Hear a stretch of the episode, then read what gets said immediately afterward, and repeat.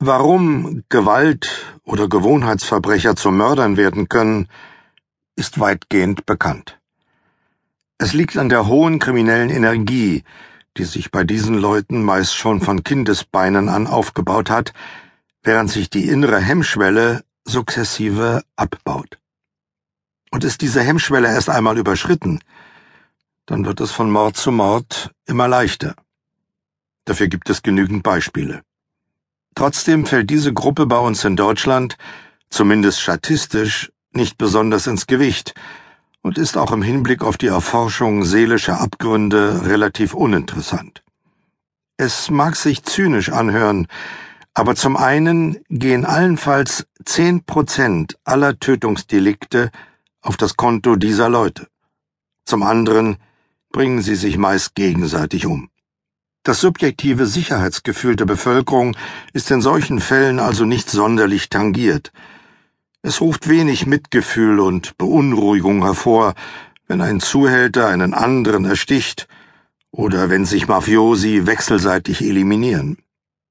Bemerkenswert ist auch, dass sich die Tötungsarten in diesen Kreisen vielfach auf kurz und schmerzlos beschränken, so dass in der Regel nicht einmal das Mordmerkmal der Grausamkeit erfüllt ist.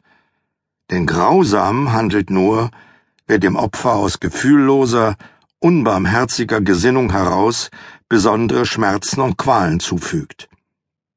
Das aber erlebt man ausgerechnet dort, wo sich Menschen nahe, oft sogar sehr nahe standen, und wo sich dennoch teuflische Mordpläne entwickelt oder negativ besetzte Emotionen entladen haben. Während die Motivlagen bei Berufsverbrechern meist klar auf der Hand liegen und keine großen Rätsel aufgeben, ist man regelmäßig ratlos, wenn es sich bei Täterinnen oder Tätern um bislang unbescholtene, anständige Menschen handelt, denen man eine so schreckliche Tat niemals zugetraut hätte.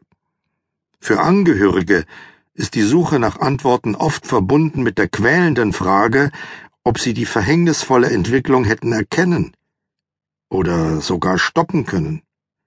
Nicht selten kommt es zu heftigen Vorwürfen oder Selbstvorwürfen. Was war es, das einen geistig gesunden, friedfertigen, mitten im Leben stehenden, erfolgreichen und eventuell sogar tiefgläubigen Menschen veranlassen konnte, vorsätzlich ein Menschenleben auszulöschen. Die Taten von Triebtätern oder psychisch kranken Menschen nehme ich hier ausdrücklich aus, weil mein Thema nicht Krankheiten, sondern Verbrechen sind. In meinem Buch Abgründe habe ich die gesetzlich definierten Mordmotive anhand realer Fälle beschrieben.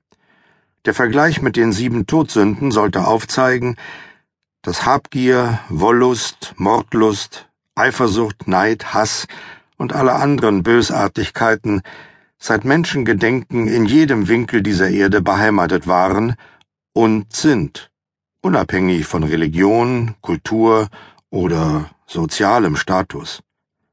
Diese Sünden wird es geben, solange es Menschen gibt. Die gesetzlich definierten Mordmotive sind also eine Art Allgemeingut und stellen lediglich eine grobe Einteilung dessen dar, was wir als besonders verwerflich betrachten. Es sind quasi unterschiedlich beschriftete Schubladen, in die sich die individuellen Taten einordnen lassen, wobei das Sortiment mit der Aufschrift Habgier am besten gefüllt ist.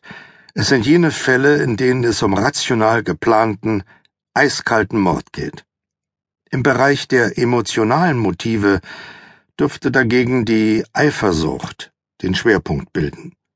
Das sollte aber nicht darüber hinwegtäuschen, dass selbst scheinbar gleichgelagerte Fälle gravierende Unterschiede aufweisen.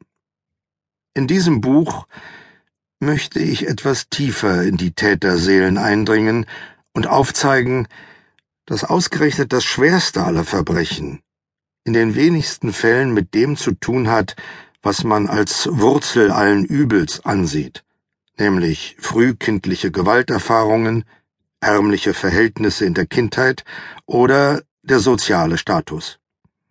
Diese Faktoren mögen zwar die Entwicklung krimineller Energie begünstigen, aber wenn es um das Böseste alles Bösen geht,